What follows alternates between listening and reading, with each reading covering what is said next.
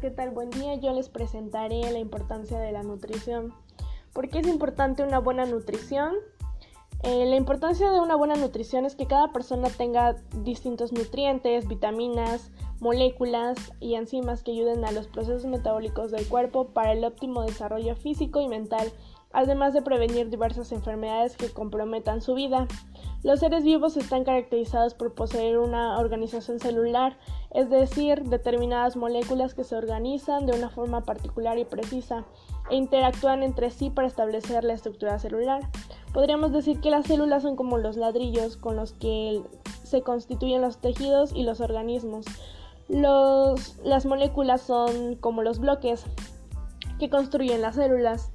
Al estudiar químicamente las moléculas observamos que las mismas están constituidas en un 98% por elementos tales como el grupo CHOMS.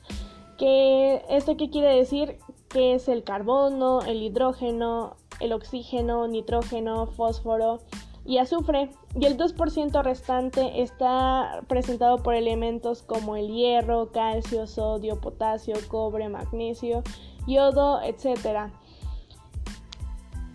La combinación de estos elementos puede dar lugar a la formación de millones de moléculas distintas. Eh, sin embargo, como veremos más adelante, la mayoría de los seres vivos está formado por un número relativamente bajo de tipos de compuestos. Aquellos cuya en composición interviene el carbono se les denomina como compuestos orgánicos. Dentro de este grupo podemos este, mencionar a los monosacáridos, polisacáridos, aminoácidos, proteínas, lípidos, nucleótidos y ácidos nucleicos.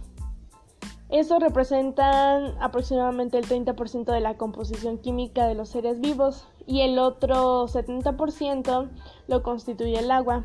También encontramos este, algunos iones tales como el sodio, hierro, calcio, potasio, etc., en porciones muy pequeñas. Iones. Bueno, pues entre los iones principales encontramos al sodio y potasio, que están ampliamente distribuidos en los organismos. Están íntimamente relacionados en sus funciones y de su proporción depende del mantenimiento de constantes fisiológicas vitales, tales como la presión osmótica y el equilibrio electrolítico. Contribuyen a proporcionar el medio iónico apropiado para diversas reacciones enzimáticas que regulan el potencial de la membrana e intervienen en la conducción del impulso nervioso y la contracción muscular el sodio forma parte de las secreciones digestivas e interviene a nivel intestinal en la absorción activa de numerosos nutrientes. Se halla en el medio extracelular. En el caso del potasio, es esencial para el automatismo cardíaco, la actividad de enzimas relacionadas con la síntesis proteica y para evitar la desagregación de los ribosomas. El calcio. El calcio en el organismo humano, un adulto contiene entre 850 y 1500 gramos. El 99% está localizado en el tejido óseo formando con el fósforo un complejo llamado hidroxipatita, eh, que esta a su vez es el, el cristal principal de los huesos y dientes, ya que les confiere su dureza que las caracteriza. El 1% restante está en los fluidos y tejidos que es el llamado calcio soluble.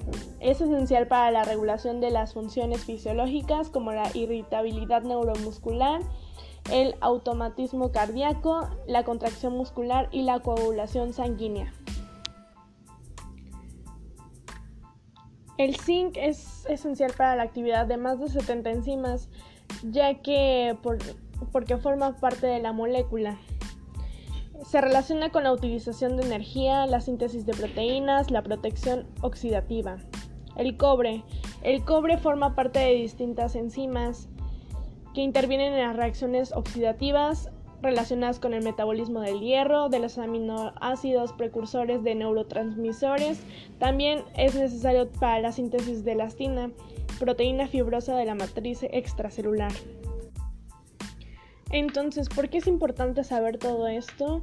para saber elegir una correcta alimentación saludable que satisfaga las necesidades nutricionales y fisiológicas del niño, adolescente y adulto con el fin de asegurar un correcto crecimiento y desarrollo. Esta debe ser equilibrada, adecuada según los requerimientos y debe ser satisfactoria tomando en cuenta el desgaste físico ejercido por las personas durante sus actividades cotidianas.